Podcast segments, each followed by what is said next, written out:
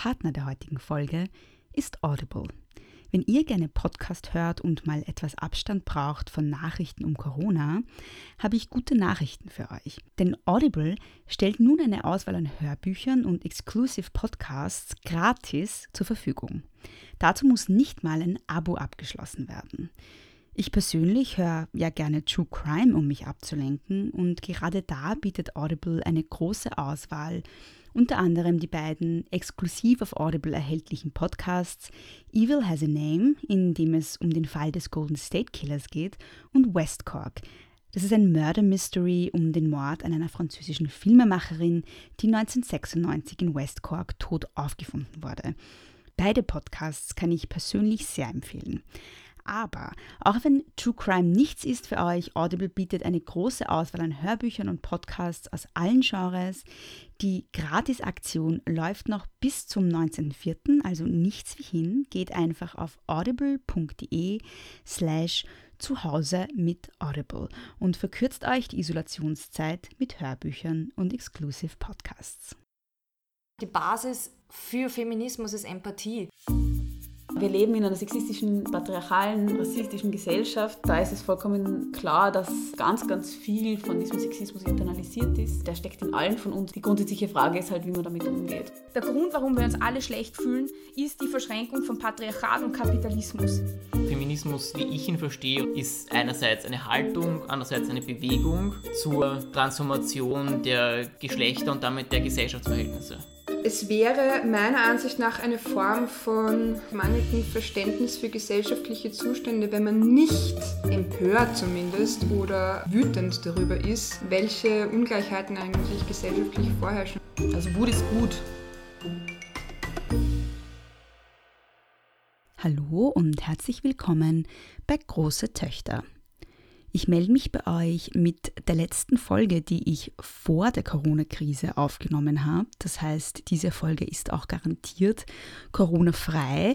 Einige von euch haben mir in den letzten Tagen geschrieben, dass sie unbedingt Content hören wollen, bei dem es nicht um Corona geht, weil sie das Thema ja ohnehin die ganze Zeit umgibt und sich alle Medien gerade damit beschäftigen und gesellschaftspolitische und geschlechterpolitische Probleme, die davor bestanden sind, sind ja jetzt deshalb nicht weg. Und deshalb werde ich auch, so gut es geht, weiterhin alle zwei Wochen, wie gehabt, eine reguläre Folge rausbringen, bei der es nicht um Corona-spezifische Themen geht.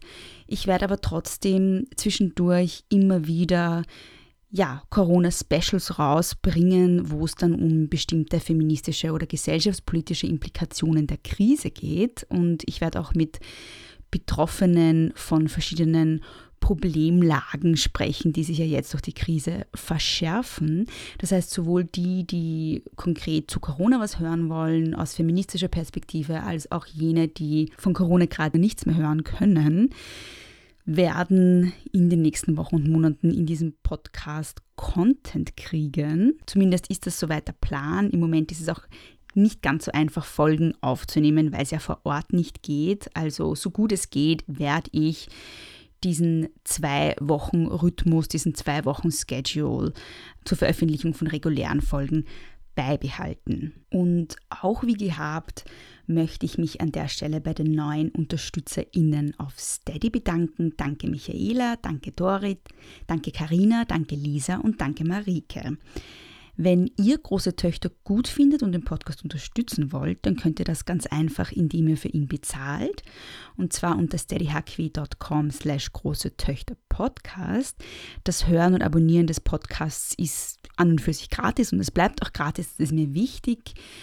Aber wenn ihr euch das leisten könnt, könnt ihr sozusagen unter steadyhq.com slash große Töchter Podcast freiwillig für den Podcast bezahlen und das erlaubt mir eben, ihn weiterzumachen, ihn besser zu machen und vielleicht in Zukunft irgendwann mal hauptberuflich zu podcasten. Das wäre mein großer Wunsch. Das würde auch bedeuten, dass ich mehr Content machen kann. In der heutigen Folge ist Theresa Schweiger vom Verein Poika zu Gast. Poika ist ein Verein zur gendersensiblen Bubenarbeit. Was das genau ist, wird sie uns in dieser Folge erklären. Die Folge ist auch so ein bisschen gedacht als eine Ergänzung zur Folge 31, wo Susanne Gugrell vom Verein Sprungbrett zu Gast war und wir über feministische Mädchenarbeit gesprochen haben. Also falls ihr die Folge noch nicht gehört habt, kann ich die in Ergänzung zu der heutigen Folge 39, wo es um gendersensible Bubenarbeit geht, sehr empfehlen. Das Interview wurde in den Büroräumlichkeiten von Poika aufgenommen. Leider waren da die Bedingungen zur Aufnahme nicht ganz ideal, da man teilweise den Verkehrslärm sehr stark hört auf der Aufnahme. Ich konnte das nicht wirklich rausfiltern und ich bitte um Verständnis. Es ist leider nicht immer möglich, den Podcast in idealen Bedingungen aufzunehmen, aber dafür ist es eben authentischer. Viel Spaß mit der heutigen Folge. Hallo und herzlich willkommen. Oder danke, dass ich herkommen durfte eigentlich bei Polka. Ähm, ich beginne immer jede Folge mit, wer bist du und was machst du? Mhm. Ähm, also ich bin die Theresa, Theresa Schweiger ist mein Name und ich bin seit 2012 bei Polka mhm. und habe da mehrere Funktionen. Also ich bin zum einen im Vereinsvorstand und zum anderen äh, bin ich auch die Projektmanagerin und mhm. führe auch die Geschäfte. Ich mache aber auch ähm, äh, internationale Arbeit. Äh, zum Beispiel bin ich mit Polka vertreten im Netzwerk Man Engage Europe. Mhm. Das ist auch äh, mhm. relativ viel Arbeit. Das ist Teil eines globalen Netzwerks, mhm. das heißt Man Engage Global. Mhm. Und ähm, ja, da schauen wir eben, wie können wir äh, Männer und Burschen dazu bewegen, sich für Gleichberechtigung einzusetzen. Und äh, das ist eben Netzwerkarbeit, die ich auch mache. Und dann ähm, zum Beispiel, wenn Praktikumsanfragen kommen, Polka bietet auch Praktik, Praktika an für Studierende, äh, Workshop-Koordination, also diese Sachen äh, sind auch mein Tätigkeitsbereich, auch gemeinsam mit anderen. Mhm. Ähm, dann Klären wir gleich mal, was Polka genau ist eigentlich. Polka ist ein Verein, der in äh, ähm, Wien äh, den Sitz hat, den Hauptsitz. Wir sind aber in ganz Österreich tätig und er wurde 2008 gegründet und das Ziel des Vereins ist eben die Unterstützung und Förderung von gendersensibler Bubenarbeit in Erziehung und Unterricht. Und äh, wir sind auf mehreren Ebenen tätig. Also zum einen äh, machen wir sehr, sehr viele Workshops mit äh, Kindern und Jugendlichen, hauptsächlich mit Burschen, aber auch mit gemischten Gruppen äh, zum Thema äh, ja, Bubenarbeit, Mädchenarbeit, geschlechtssensibles Miteinander, Geschlechtergleichheit, Gleichberechtigung. Ähm, Gewaltprävention, Sexualität, Männlichkeiten, Weiblichkeiten. Also wir haben eigentlich ähm, das so auch erweitert, dass wir vor allem auch die Themen, die die Jugendlichen interessiert, in unseren Workshops ansprechen. Also wir machen sehr, sehr viele Workshops, auch, ähm, auch österreichweit. Ähm, aber in Österreich sind wir hauptsächlich in Wien unterwegs, an Schulen, an allen Schultypen mit Kindern äh, und Jugendlichen zwischen 6 und 18 Jahren. Das ist so unsere Hauptzielgruppe. Und wir sind aber eben auch ähm, auf europäischer Ebene auch in Projekten tätig, wo wir uns mit Kollegen und Kolleginnen austauschen. Wie macht ihr das in Tschechien oder in den Niederlanden oder in Kroatien?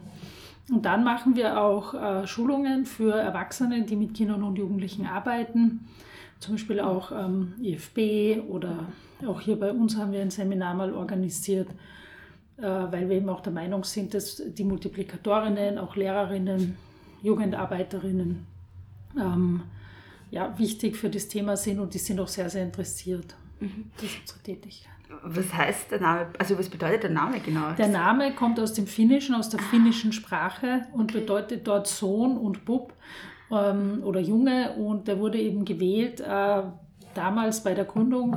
Ähm, weil eben in diesem Namen, also oder in dieser, sag ich mal, sprachlichen Form sich schon die zwei Rollen oder eine der zwei Rollen ausdrücken, die eben Kinder und Jugendliche haben. Man ist eben nicht nur ein Sohn, sondern auch ein Freund, ein äh, Bruder etc. Mhm. Genau. Und das ist auch sozusagen auch Schwerpunkt unserer Arbeit, dass wir mit den Burschen ähm, eben auch darüber sprechen, was bedeutet es für dich, ein Bub zu sein, wie ist es zum Beispiel für dich als Bruder? Das ist ja auch sehr wichtig, die Geschwister oder als Freund, wie fühlst du dich da? Ähm, weil da gibt es ja die verschiedensten, sag ich einmal, Herausforderungen für die Kinder und Jugendlichen. Also zum Beispiel, wie verhalte ich mich in der Peer Group als Bursch? Ähm, wie verhalte ich mich einem Mädchen gegenüber, wie verhalte ich mich den Eltern gegenüber. Und das sind sozusagen auch die Spannungsfelder, in denen mhm.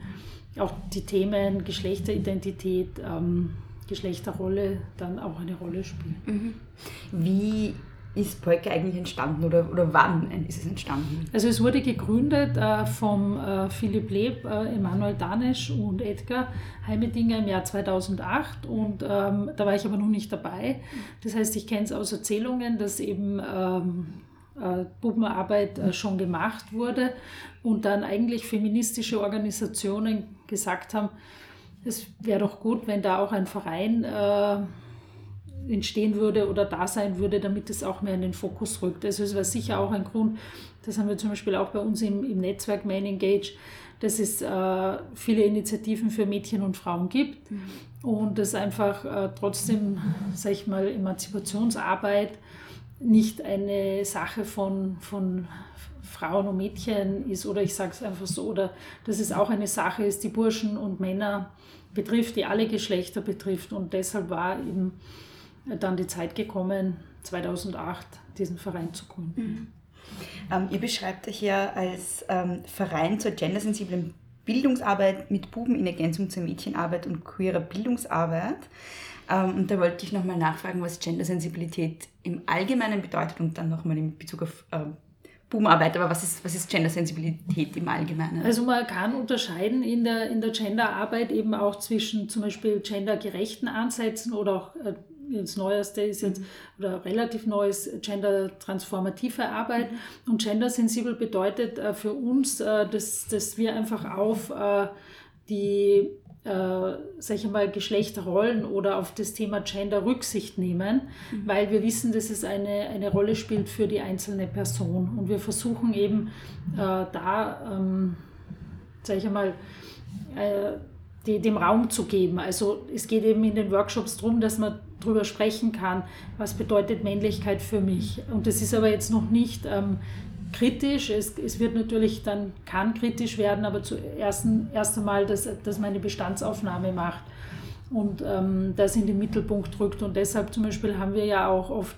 äh, geschlechtergetrennte Workshops, damit äh, eben hier ein, ein Forum entstehen kann und es ist auch manchmal notwendig, weil manche Buben zum Beispiel eben nicht äh, über, ihr, über das Thema Geschlecht sprechen, wenn Mädchen dabei sind mhm. oder halt anders. Mhm. Und das bedeutet für uns äh, gendersensible ähm, Arbeit, aber es geht natürlich auch immer in Richtung gender transformativ, dass mhm. man zum Beispiel eben äh, einengende oder negative Stereotypen versucht zu ändern, die mhm. damit einhergehen. Aber zuerst gilt es eben, die herauszufinden in den Workshops, was ist da, was kommt von den Jugendlichen und was ähm, erleben sie durch die Medien vermittelt, welche Stereotypen, welche Bilder sind noch da. Mhm. Meine Frage ist dann auch noch, also ich habe vor kurzem auch ein Interview mit Sprungbrett gemacht mhm. und die bezeichnen sich ja als feministische, also Verein zur feministischen mhm. ähm, Mädchenarbeit. Ähm, wo würdest du den Unterschied sehen zwischen gendersensibel und feministisch oder sind das auch ein bisschen Synonyme? Oder warum bezeichnet ihr euch als gendersensibel und nicht feministisch? Naja, es ist so, wir diskutieren, ähm, die, die Frage, sind wir eine feministische Organisation, mhm. auch intern? Ich würde schon sagen, dass, dass wir das sind. Ich kenne aber auch die Haltung, dass Männer sagen, sie können nicht feministisch sein, sondern profeministisch mhm. sein. Aber ich würde da jetzt keinen Unterschied machen zwischen feministisch und gendersensibel. Ähm, aber natürlich ähm, ist Feminist, Feminismus äh, mehr auch an, an Frauenbewegung oder vielleicht auch an, sag ich mal, Frauenkörper geknüpft als jetzt im, im Zusammenhang mit, mit Burschen. Aber wir sind schon eine, ein, ein, eine Organisation, die ganz klar profeministisch oder auch feministisch ist. Und mhm. äh, das ist auch ganz wichtig. Das ist zum Beispiel auch im, in unserem Netzwerk so, dass, dass das schon ein, ein gemeinsamer, sag ich mal, Konsens ist.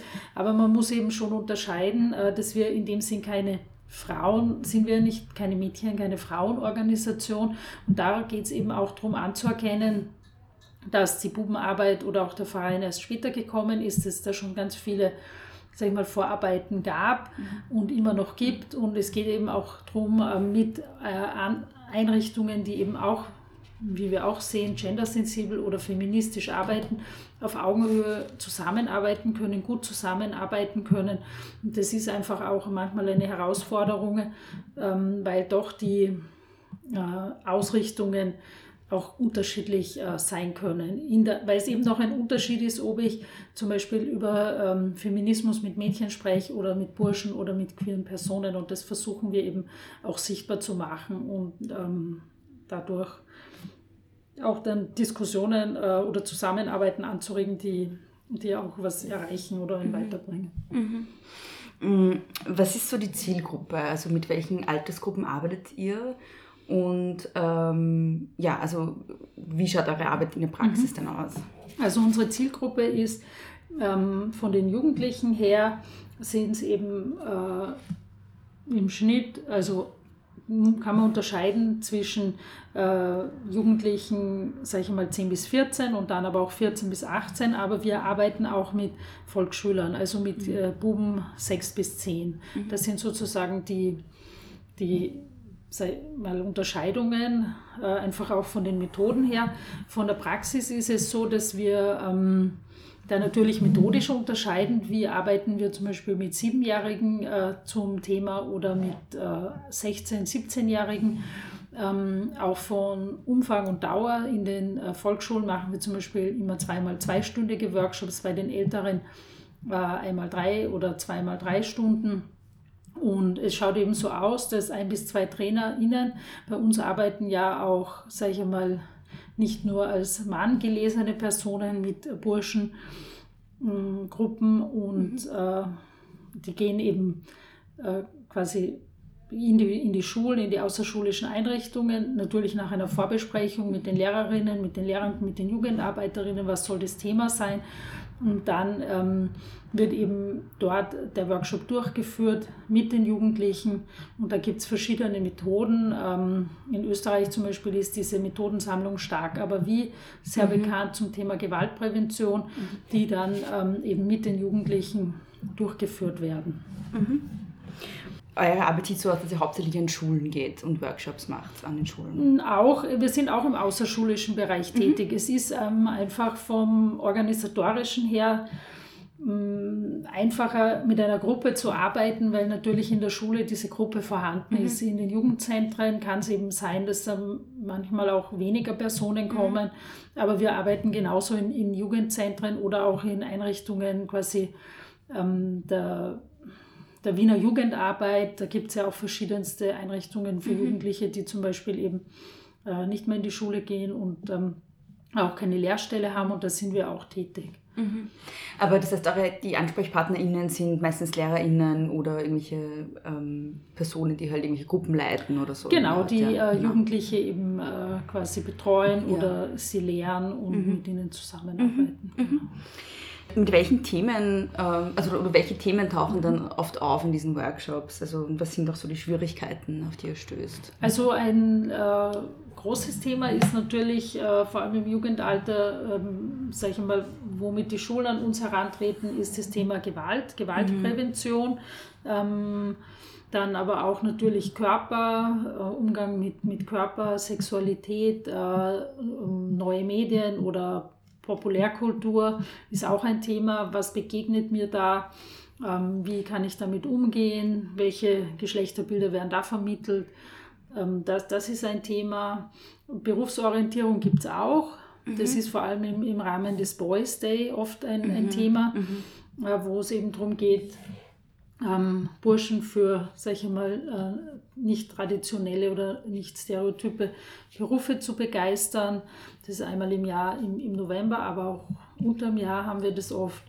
Und ähm, Herausforderungen, würde ich sagen, sind halt oft, dass ähm, in den dass eigentlich zu wenig Zeit ist, diese Themen auch mhm. zu besprechen. Also die, die Jugendlichen haben sehr viel Interesse, es interessiert sie, ähm, sie sind dabei, aber es ist natürlich ein, sag ich mal, eine Aktivität, die in der Schule zum Beispiel oft nicht so viel Platz hat, weil sie natürlich auch, auch lernen müssen, das, mhm. das ist eh klar, und aber doch sehr wichtig ist. Mhm. Weil es gibt einfach ähm, Gewalterfahrungen, ähm, es ist einfach nicht einfach, teilweise für Jugendliche ich meine, es ist so eine Phase quasi des Suchens, des Findens, des Übergangs und es sind sehr unterschiedliche Geschlechterbilder und auch mhm. Herausforderungen, denen die Jugendlichen begegnen. Und da eben auch Methoden an der Hand zu kriegen oder auch einfach mal nur drüber zu sprechen, mhm. ist, ist sehr, sehr wichtig und eigentlich eine Herausforderung ist, dass ähm, sehr viel Interesse daran besteht, dass aber halt oft nicht genug Zeit ist oder nicht genug Ressourcen, mhm. da noch mehr in die Tiefe zu gehen. Mhm. Das, heißt, das sind meistens auch nur Eintagesworkshops oder so, nicht? Genau, also zweimal drei Stunden oder einmal mhm. drei Stunden. Und was wäre da ideal? Naja, was würdet ihr euch wünschen? Also das, es, ist, es ist schon gut, auch so, sage ich mal, diese zweimal zwei Stunden, vor allem wenn es dann auch die Lehrpersonen weiter im Unterricht behandeln, aber mhm. natürlich ist es ähm, gut, wenn man eine Gruppe über einen längeren Zeitraum auch begleiten kann, ein halbes Jahr zum Beispiel. Wir haben das auch schon gemacht für eine Einrichtung in Wien und das hat sehr gut funktioniert, weil man dann einfach auch die einzelnen Jugendlichen ein bisschen besser mhm. kennenlernen. Mhm. Mm, ich habe auch nachgeschaut auf der Homepage, welche Themen ihr so mhm. auflistet. Und das erste war mal gleich männliche Identitäten mhm. und ihre Spielräume. Und das ist vielleicht eine sehr ähm, offensichtliche Frage, aber welche Ideen von Männlichkeit oder Männlichkeiten wollt ihr vermitteln? Naja, wir wollen eine, ähm, sage ich einmal, positive Männlichkeit oder Männlichkeiten vermitteln, die eben nicht auf der Abwertung von anderen beruht. Ja? Mhm. Also und sonst haben wir jetzt keine spezifische Form, äh, wie, wie die Jugendlichen das dann ausleben sollen. Aber es ist einfach so, dass aufgrund der Hierarchie und des ähm, quasi, sag ich mal, Status quo, dass das Weibliche halt äh, abgewertet wird im Gegensatz zum Männlichen und dass sehr viele ähm, Männer oder ähm, jugendliche Männer äh, Ideen äh, auch, auch haben, weil ihnen das auch vermittelt wird, mhm. dass zum Beispiel Männlichkeit oft mit ähm, Gewalt einhergeht oder mit äh, ich muss immer so stark sein. Mhm. Und das kann eben auch dazu führen, ähm, dass sie sich auch selber schaden, ja, zum mhm. Beispiel durch äh, Risikoverhalten und natürlich auch ähm, anderen Schaden. Und da mhm. versuchen wir eben äh, Männlichkeiten zu vermitteln und das ist ja, sind ja auch globale Versuche ähm, oder auch Erfolgsgeschichten, ähm, dass, dass es eben nicht notwendig ist, jemand anderen zum Beispiel auszuschließen aufgrund einer anderen sexuellen Orientierung, ähm, um ein richtiger Mann zu sein. Also was wir schon hinterfragen, ist diese, das nehme ich jetzt ähm, von einem Projekt des schwedischen Kollegen gemacht haben, diese Man-Box, ja, in die man oft durch Zuschreibungen mhm. auch äh, reingepresst wird. Eben man muss stark sein, vielleicht auch ganz viel Geld verdienen, ähm, äh, ganz äh, stoisch, nicht über Gefühle reden etc., dass man die einfach hinterfragt und auch versucht aufzuweichen oder zu verändern, damit einfach ein, ein, ein positives, ähm, sage ich einmal, Leben oder auch, auch möglich ist, jenseits von diesen einschränkenden Stereotypen, wenn sie halt einschränkend sind. Mhm. Stößt ihr da auch auf Widerstände von Seiten der Jugendlichen? Oder ist das einfach immer nur, also wird es immer nur positiv aufgefasst? Naja, die Jugendlichen haben schon natürlich oft äh, äh, auch starre Ideen, was ist ein Mann. Aber mhm. ich muss sagen, ähm, eigentlich sind sie doch, äh, finde ich, äh, positiv, weil äh, gerade auch Jugendliche zum Beispiel, die ähm, sehen ja auch, wo sie Einschränkungen haben. Mhm. Und äh, ich, gestern haben wir auch eine Gruppe gehabt, da hat dann zum Beispiel einer auch gesagt, ja, er sieht einfach schon, er hat als ähm, Mann eigentlich fast nur Vorteile. Das waren seine mhm. eigenen Worte. Und er findet, dass ähm, äh, Mädchen und Frauen aufgrund ihres Geschlechts öfter benachteiligt werden. Also das ist was, was dann schon von ihnen auch kommt. Und natürlich dann in der Umsetzung, wie kann man das umsetzen? Hm, ja, da, da muss man dann eben suchen und, und schauen, mhm. wie, wie geht's. Mhm. Aber die meisten Jugendlichen ähm, sind, denke ich, äh, zumindest bereit, äh, darüber auch nachzudenken. Natürlich, es gibt es genauso wie bei Erwachsenen und das darf auch sein, es gibt eine, eine Vielfalt und ähm, manche haben natürlich auch ihre, ihre feste Meinung. Zum Beispiel auch Mädchen, ja, nein, Männer dürfen keine kurzen Haare haben oder so, sowas haben wir auch schon mal gehört. Aber wichtig ist, äh, dass zumindest unser Ansatz, dass sie das auch mal gehört haben, dass es äh, anders äh, oder erweiternd möglich sein kann. Mhm. Und habt ihr die Erfahrung gemacht, dass es ganz oft das erste Mal ist, dass es überhaupt angesprochen wird mit Ihnen oder, oder ist das mittlerweile auch schon Teil von, von Unterricht in der Schule? Ja, das kommt sehr drauf an. Also gerade wenn es um, um Begriffe geht, so wie auch Sex und Gender, dann ist es schon oft das erste Mal. Mhm. Andererseits gibt es manche Jugendliche, die sind auch schon, das kommt auch auf das Umfeld drauf an, sehr informiert oder die wissen schon ganz viel und für manche ist es schon das erste Mal. Mhm. mhm. Ein Thema, das ihr auch äh, oft behandelt, zumindest wenn, was mhm. ich eurer Homepage entnehme, was sich auch wahrscheinlich logischerweise daraus gibt, dass ihr mit Jugendlichen arbeitet, ist das Thema Sexualität. Mhm. Ähm, und da gibt es ja in Bezug auf Burschen so das Klischee, dass sie sozusagen nur über Pornografie ähm, sexuell sozialisiert mhm. werden. Was habt ihr da für Erfahrungen gemacht in der Praxis? Also es ist so, dass ich selber keine äh, sexualpädagogischen Workshops mache mit, mhm. mit den Burschen. Ich weiß nur, dass es schon ein, ein Thema ist.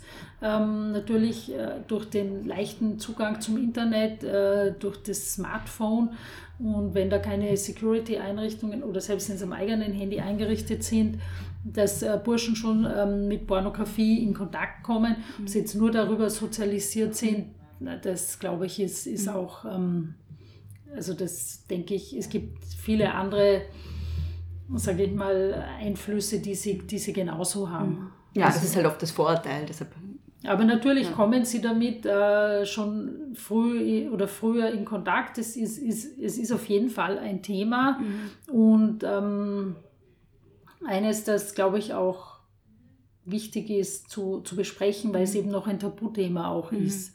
Und ähm, weil natürlich, sie sehen ja auch oft Dinge, die, mit denen sie selber überfordert sind. Mhm. Mhm. Und da ist es wichtig, auch sie aufzuklären, auch über die rechtlichen Rahmenbedingungen. Da gibt es zum Beispiel auch Safer Internet, die, mhm. die dann da auch ähm, mit den Jugendlichen arbeiten, wie kann ich mich selber schützen. Mhm. Ähm, zum Beispiel auch, äh, wenn ich ein, ein Foto verschicke etc. Aber es ist schon, was ich von den Kollegen weiß, ein Thema. Mhm, mhm. Ähm, um weiter in der Liste zu gehen, mhm. da steht auch Homophobie und Übergangsgestaltung und ich habe das Wort Übergangsgestaltung nicht verstanden. Was ist damit gemeint? Hm, da ich das nicht geschrieben habe, musste ich nachfragen. Okay. Ich glaube, es sollte eigentlich Übergangsgestaltung sein vom Jugendleben äh, so, ins ja. Erwachsenenleben. Ja. So würde ich es jetzt interpretieren. Ja, ja. Okay. Dann muss ich den Philipp fragen. Ja. Sorry. Ähm, was ich auch noch interessant mhm. finde, weil er mit Jugendlichen arbeitet, ist so der Aspekt Väterlichkeit und Vaterwerden. Mhm. Wie wird das, wie sprecht ihr das an oder wie arbeitet ihr dazu? Mhm. Naja, ich meine, äh, das, das Thema ähm, Teenage-Vater ist bei uns eigentlich kein Thema in den mhm. Workshops. Ja? Mhm. Also im Gegensatz zu anderen Ländern gibt es, also zumindest soweit ich jetzt weiß, hatten wir in den Workshops nie jemanden, der äh, Vater schon war, also mhm. unter den Jugendlichen. Mm, was schon ein Thema ist, ist natürlich die Beziehung zum eigenen Vater. Mhm. Und das ist schon in den, ähm, in den Volksschulworkshops äh, ein Thema. Mhm. Wie ist mein Vater oder Großvater? Zum Beispiel, gibt es überhaupt einen Vater, der anwesend mhm. ist und wie gestaltet sich da die Beziehung? Weil das sind ja die Vorbilder auch für die mhm. äh, Kinder und Jugendlichen, so genauso wie die ähm, Mütter ähm, einfach, was verbinden sie mit Väterlichkeit? Und das ist ja auch verknüpft mit Männlichkeit. Und da ähm, versuchen wir, oder was wir natürlich ansprechen, sind ähm, auch äh, Stärken von Caring Masculinity von Vätern, die anwesend sind. Und da wissen wir schon aus unseren Workshops, dass die Kinder und Jugendlichen eigentlich auch eine Sehnsucht danach mhm. haben. Mhm. Na, natürlich nach einem Vater, der auch da ist und ähm, wenn das nicht ist, ähm, also mit, mit da meine ich auch ansprechbar. Ja? Mhm. Es gibt ja Väter, die da sind, aber die Themen einfach oft nicht ansprechen mit den äh, Burschen. Und das wünschen sie sich schon. Also auch so männliche Vorbilder. Ähm, und natürlich auch die Frage, gibt es auch so eine Methode Reise in die Zukunft? Wie stelle ich mir mein Leben mit 20 Jahr, in 20 Jahren vor? Da äh, ist schon sehr sehr, sehr häufig, ähm, ja, ich möchte eine Familie haben, ich werd, möchte Vater sein. Und dann kann man eben auch besprechen, ähm, ja, wie stellst du dir das vor? In welcher Familienform? Und da kommen natürlich dann ganz oft, ja, ich, ich gehe arbeiten, meine Frau ist zu Hause. Und da kann man dann schon eben auch Dinge besprechen, zum Beispiel auch, was bedeutet Familie. was bedeutet Vater sein? Ähm, ist ja nicht jetzt nur der biologische Vater, gibt ja auch Patchwork-Familien, Regenbogenfamilien. Und da besprechen wir das ähm, dann oft und das interessiert sie auch sehr, mhm. weil es eben ein Familie ist halt so, so relevant und so mhm. wichtig. Mhm. Und da gibt es ganz viele verschiedenste, sage ich einmal, auch Väterlichkeiten und die, die ähm, unterstützend sind und positiv, die werden natürlich auch äh, ja, dann entsprechend auch als Ressource kann man das auch nutzen und sagen, okay, so geht es auch. Und bei manchen ist es halt nicht so. Mhm, mh, mh. Ähm, in Bezug auf Gesundheit und Körperlichkeit, was sind so die Themen, die ihr da besprecht? Naja, es gibt immer sehr, sehr viele Fragen von den mhm. äh, Jugendlichen natürlich. Äh, Körper, wie funktioniert mein Körper? Ist das normal? Mhm. Und was ich schon weiß von den Kollegen aus den Workshops ist auch, dass dieses ähm, äh, dieser Druck auch zunimmt, ja, unter Burschen, ich, ich, mein Körper muss super ausschauen, ich brauche ein Sixpack etc. Also natürlich auch sehr stark durch mediale ähm, Einflüsse geprägt. Und dass das schon auch ein, ein, ein großes Thema ist, eben äh, entspricht mein Körper dieser Norm, von mhm. der ich denke, dass er dementsprechend muss. Ähm, eben Stichwort Ronaldo oder auch diverse Rapper, die so aufgepumpt sind. Mm, das ist, das ist schon ein Thema. Und da kann man natürlich auch mit Ihnen besprechen, dieses Körperideal von so einem harten, gestählten Körper, was hat das mit Männlichkeit zu tun? Weil das ja auch schon in der Haltung, in der Körperhaltung was, was verändert. Und muss das so sein? Ähm, oder warum gefällt dir das? Und das ist schon auch ein, ein großes Thema. Und natürlich Gesundheit, ähm, da geht es dann auch wieder halt um, um Risikoverhalten. Ähm, da ist zum Beispiel auch das Männergesundheitszentrum äh, sehr, sehr aktiv. Die setzen sich auch sehr dafür ein, eben einen gesunden Lebensstil zu vermitteln, weil das ja oft auch quasi mit dem Thema Männlichkeit verknüpft ist. So klischeehaft, ein Mann äh, geht nicht zum Arzt äh, etc. Oder na, ich, ich zum Mann gehört es dazu, jeden Tag Fleisch zu essen und so weiter. Und das ist schon was, was, was auch dann in den Workshops besprochen wird. Wie kann man eben auch ein gesundes Leben ähm, gestalten, mhm. ähm, ohne quasi ähm, da jetzt auf, auf was verzichten zu müssen, mhm. sondern eigentlich das eher als positive Ressource auch zu sehen mhm. und den eigenen Körper wertzuschätzen. Das ist auch wichtig, so, so wie er ist. Aber der Druck ist auch auf die ähm, Kinder und Jugendlichen genauso da, dass sie eben konform ausschauen mhm. Sollen. Ich meine, es gibt auch Gegenbewegungen, was auch gut ist.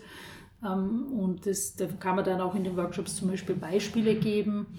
Aber es geht schon auch darum, äh, das einfach zu, zu thematisieren und anzusprechen, dass es auch anderen so geht. Weil mhm. oft glaubt man ja, man ist ganz alleine damit, denkt sich, ja, ich habe so, weiß ich nicht, wie schaut mein Oberkörper aus, ganz anders. Und dann kommt man halt drauf, na, es geht anderen genauso. Mhm. Mhm. Mhm. Also es geht schon ein bisschen so auch um Solidarisierung in den Workshops. Genau, dann. natürlich, ja. ja. dass man schon ja. auch sieht, oder da sind auch dann die TrainerInnen ähm, oder auch gefragt, weil die können dann ja auch zum Beispiel erzählen, wie ist es ihnen ergangen oder wie gehen sie mit, mit ihrem Körper um. Mhm. Das ist dann auch wichtig. Ähm, in dieser ganzen Debatte um Gewaltschutz wird ja immer wieder gesagt, dass es notwendig ist, möglichst früh äh, und auch in der Schule schon anzusetzen. Mhm. jetzt ist wahrscheinlich bei euch auch, also zumindest steht in der Liste Dominanz und Gewaltverhalten und ich gehe mal davon aus, dass das auch immer wieder auftaucht mhm. in neuen Workshops. Was habt ihr da für Erfahrungen gemacht? mit dem Thema? Also das Thema quasi Gewalt, äh, Gewaltprävention, das muss man ja unterscheiden von Gewaltintervention, ist natürlich auch ein Thema. Das ist auch ganz, ganz wichtig, ähm, schon auch in den Volksschulen zu machen. Mhm. Da gibt es auch viele Vereine in Wien, die das ähm, auch machen, mit denen wir auch zusammenarbeiten, weil es eben auch äh, darum geht, ähm, zu vermitteln. Ähm, erstens mal dass es okay ist, darüber auch zu sprechen, sowohl wenn man Gewalt erfährt, was ja auch sehr häufig ist, aber auch äh, wenn man zum Beispiel ähm, gewalttätig einmal war, ja, dass das nicht tabuisiert wird. Das ist wichtig, das, das zu besprechen. Und natürlich, dass man dann den Kindern und Jugendlichen auch Strategien an die Hand äh, gibt, wie sie zum Beispiel Konflikte gewaltfrei lösen können. Da gibt es eh viele Programme und das kann man äh, schon recht anschaulich machen, auch mit Rollenspielen oder auch mit Geschichten. Eine Methode ist zum Beispiel auch, ähm, okay, nicht okay. Da werden verschiedene Situationen vorgelesen mhm. und dann können sich die Kinder und Jugendlichen positionieren und dann kann man auch einmal rausfinden, hm, was, was sind wieder, und da sind wir wieder bei den Haltungen und bei den, bei den Bildern, was ist okay, was ist nicht okay. Und das, das ist auch mal wichtig, das zu besprechen und dann natürlich auch ähm, zu sagen, äh, zum Beispiel in Österreich ist es nicht erlaubt, Kinder zu schlagen. Das ist einfach auch gesetzlich verboten. Das wissen zum Beispiel viele auch gar mhm. nicht oder manche nicht.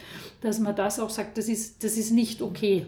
Mhm. Selbst wenn dir jemand anderer sagt, das ist okay, das ist, ist okay. es ist nicht okay. Mhm. Und ähm, das ist schon ein, ein, ein sehr wichtiges Thema mit den Jugendlichen äh, zu thematisieren. Dann zum Beispiel auch das Thema Konsens. Mhm. Ähm, mhm. Wissen ja auch manche gar nicht. Äh, also geht, geht auch um Wissensvermittlung, aber auch um Reflexion und vor allem natürlich auch, dass man dann eben, wie gesagt, äh, Strategien auch oder Tipps oder weitergibt. Erstens mal, wie sie sich selber schützen können, auch, auch Hilfe holen zum Beispiel, ähm, aber auch äh, die Grenzen von anderen zu respektieren, mhm. weil meine Grenzen müssen nicht die von anderen Personen sein und dass man sowas eben akzeptieren lernt, ohne dass man sich angegriffen fühlt und dann noch mit mehr Gewalt reagiert, das ist eben eine, eine große Herausforderung, weil das einfach äh, oft nicht vermittelt wird.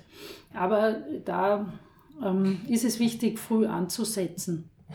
Andererseits es ist nie zu spät, auch mhm. Erwachsene können das machen, ähm, weil das ist sozusagen ja nicht eine Aufgabe, die abgeschlossen ist. Das ist nicht so, ich mache jetzt da eine eine Schulung und dann ist es vorbei, dann brauche ich es nie wieder, sondern das ist ja ein, ein kontinuierlicher Prozess und ähm, wir thematisieren auch Diskriminierungserfahrungen. Zum Beispiel Jugendliche erzählen oft, dass sie im öffentlichen Raum diskriminiert werden oder manche fühlen sich auch unsicher. Mhm. Und dann eben, was kann man auch machen, was können sie auch machen, zum Beispiel. Ähm, äh, sich auch Hilfe holen ist ganz wichtig.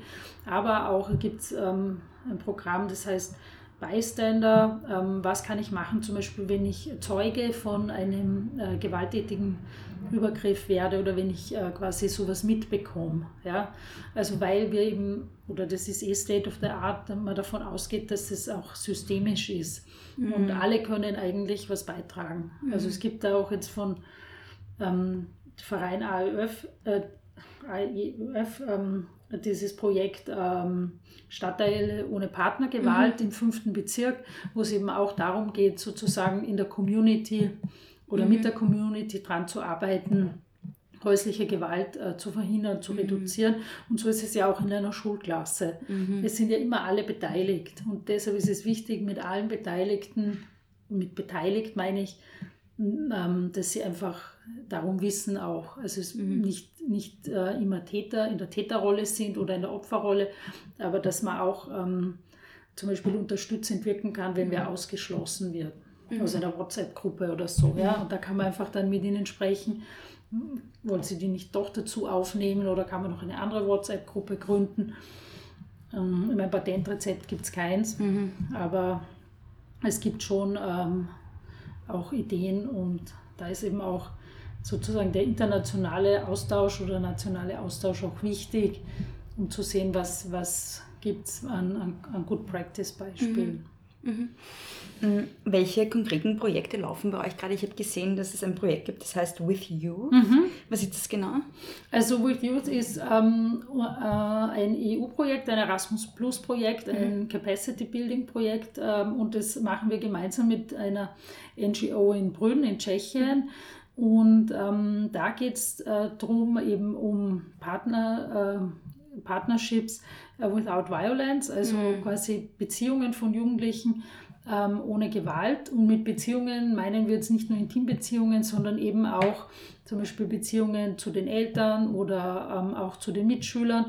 Und da haben wir vier Schwerpunkte, die bearbeitet werden. Das eine ist eben äh, multiple Geschlechteridentitäten. Ähm, anzuerkennen, um eben Beziehungen auf Augenhöhe oder äh, respektvolle Beziehungen zwischen den Geschlechtern zu ermöglichen. Und dann geht es um ökonomische Ungleichheiten, welchen Einfluss haben quasi ökonomische Ungleichheiten zwischen den Geschlechtern auf eine äh, gewaltfreie Beziehungsgestaltung. Da geht es wirklich auch darum, ähm, ja, äh, vor allem auch Mädchen äh, noch zu, zu stärken, äh, unabhängig zu sein, nämlich finanziell unabhängig zu sein ähm, und über das Thema auch einmal zu sprechen. Und dann geht es auch darum, um äh, einen intersektionalen Ansatz eben, wer ist wie von äh, Ungleichheit betroffen. Und das vierte sind äh, digitale Medien. Also wie wird ähm, da, wie werden dort Beziehungen dargestellt? Und mhm. die werden ja oft auch sehr gewaltvoll dargestellt. Und mhm. wie, wie, wie wirkt sich das dann aus? Mhm. mhm. Das ist ein Projekt. Und das zweite Projekt, das wir jetzt gestartet haben, heißt Equiteens. Ähm, da geht es vor allem um Harmful Stereotypes. Das ist gemeinsam mit äh, Kroatien, den Niederlanden und Bosnien-Herzegowina. Und da arbeiten wir mit ähm, 12 bis 15-Jährigen eben auch äh, zu diesen Themen.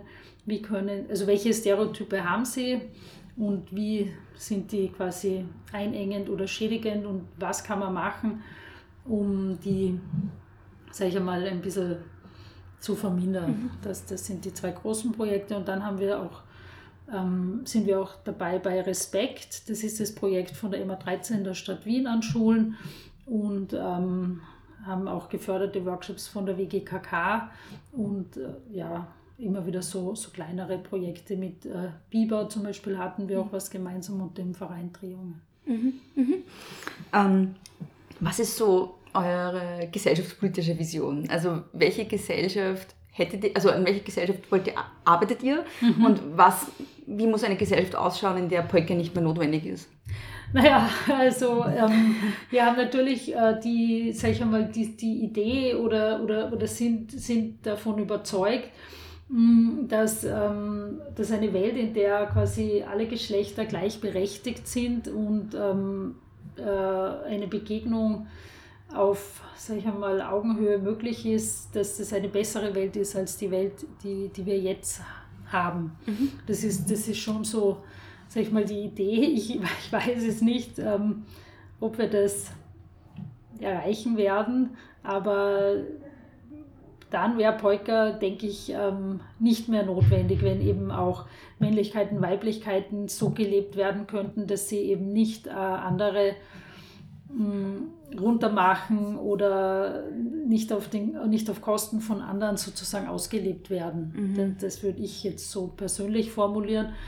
Und ähm, ja, aber die Idee, dass auch, äh, und das ist natürlich eine, eine große Utopie, dass mhm. auch gewaltfreie Beziehungen möglich sind, nämlich in alle Richtungen, das ist auch eine, an der wir einfach arbeiten. Mhm. Und ähm, ja, das ist einfach schon wichtig und, und es gibt ja auch viele, viele positive Errungenschaften.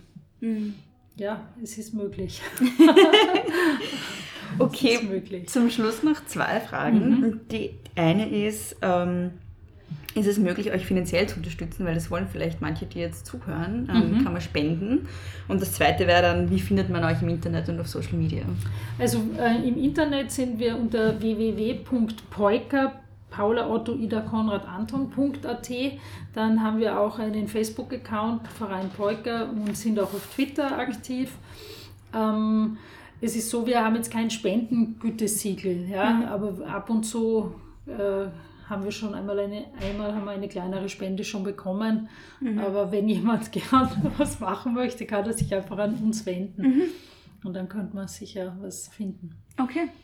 Gibt es noch irgendwas, was du gerne sagen würdest, was ich nicht gefragt habe und was noch wichtig wäre?